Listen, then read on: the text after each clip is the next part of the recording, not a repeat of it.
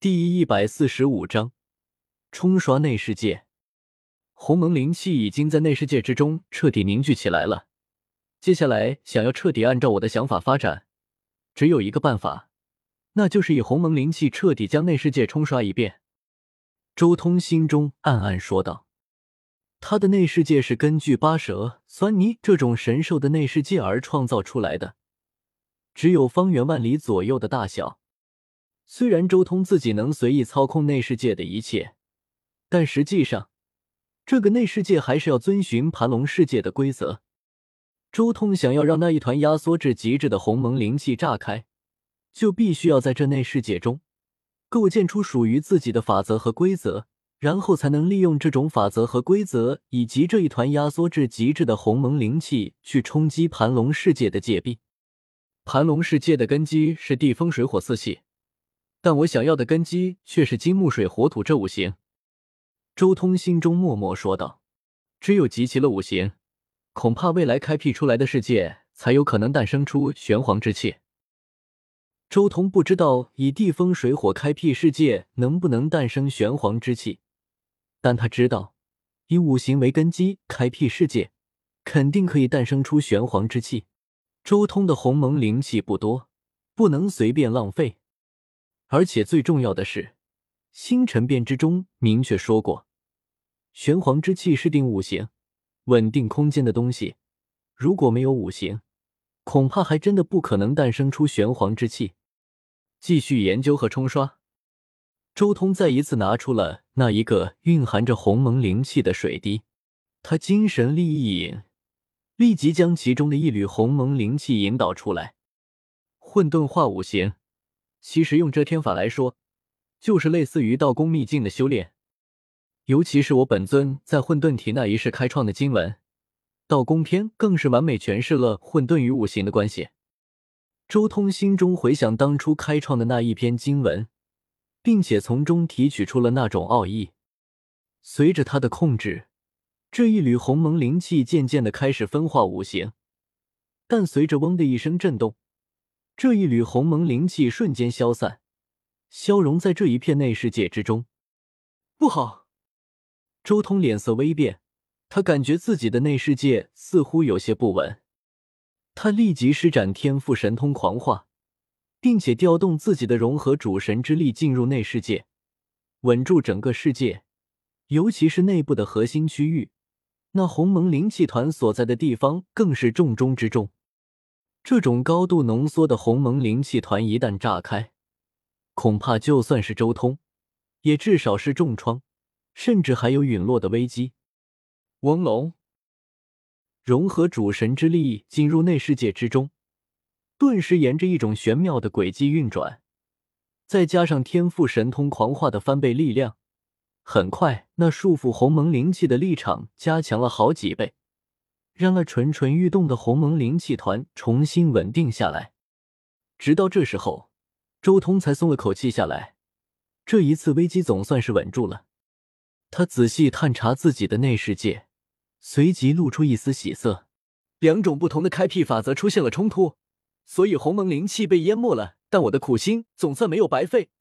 这个内世界终于出现了一丝丝的不同，终于出现了一丝五行的力量。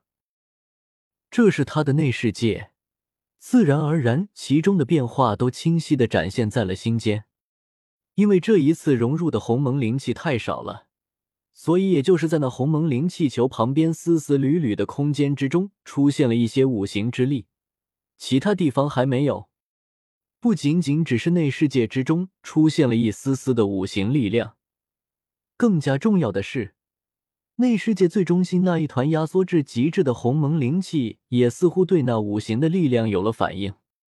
鸿蒙灵气对五行之力产生了反应，也算是好事。继续吧。周通继续稳固内世界。当一切震荡全部平息之后，他再一次拿出一缕鸿蒙灵气，依旧令这一缕鸿蒙灵气分化五行。时间一点点推移。随着周通融入空间之中的鸿蒙灵气越来越多，转化而出的五行之力也越来越可怕。终于在持续转化了千万年之后，整个鸿蒙灵气球体周围千里的空间，已经和内世界其他的空间产生了泾渭分明的区别了。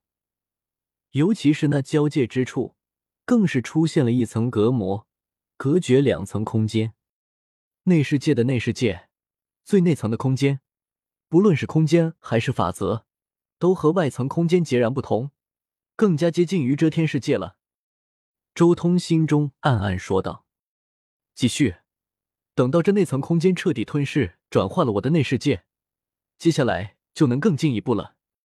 只不过这时间肯定极长。周通心中也不禁有些叹息：方圆千里的空间就需要千万年时间才能转化出来，而这片方圆万里的内世界呢？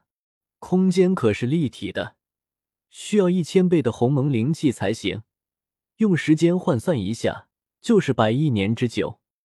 百亿年时间，也不知道我这里的百亿年换算到遮天世界有多少年，会不会超过百万年呢？周通心中也有些好奇。他其实本能的就能感受到，这个世界的时间流速应该比遮天世界快了很多倍，甚至可能超越万倍。如果不是本能的感受到这一点，他早就离开这里了。他的本尊可等不了那么多时间，继续开拓。周通沉下心，继续修行。时间悠悠，百亿年岁月流淌，四大至高位面、七大神位面，甚至无数物质位面之间，依旧如故。在这鸿蒙空间之中，时间单位是眼迹，一个眼迹便是六千万亿年。百亿年的岁月，对于这已经诞生了一千多个眼迹的盘龙宇宙来说，只能算是弹指一挥间。但这百亿年时间，对周通来说却是一次难以想象的进步。随着鸿蒙灵气的凝聚，他的内世界终于迎来了一次最激烈也是最为本质的蜕变。因为那全新内世界的界壁已经和内世界的原本的界壁碰在一起了，没有任何异象，也没有什么震动，仅仅只是新的界壁代替了旧的界壁，整个过程完全是和平交接，没有任何动静。然而，就在新界壁代替了旧界壁的瞬间，一股澎湃的力量从这内世界之中传递而出，几乎一瞬间便弥漫至周通浑身上下。这一刹那，周通感觉自己浑身上下产生了一种可怕的蜕变，一种本源层次的蜕变，好似鱼跃化龙一般。